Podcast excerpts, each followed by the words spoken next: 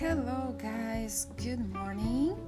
More lady, I will uh, put in here the explication and the correction uh, of your pets. Okay? Kisses and bye bye.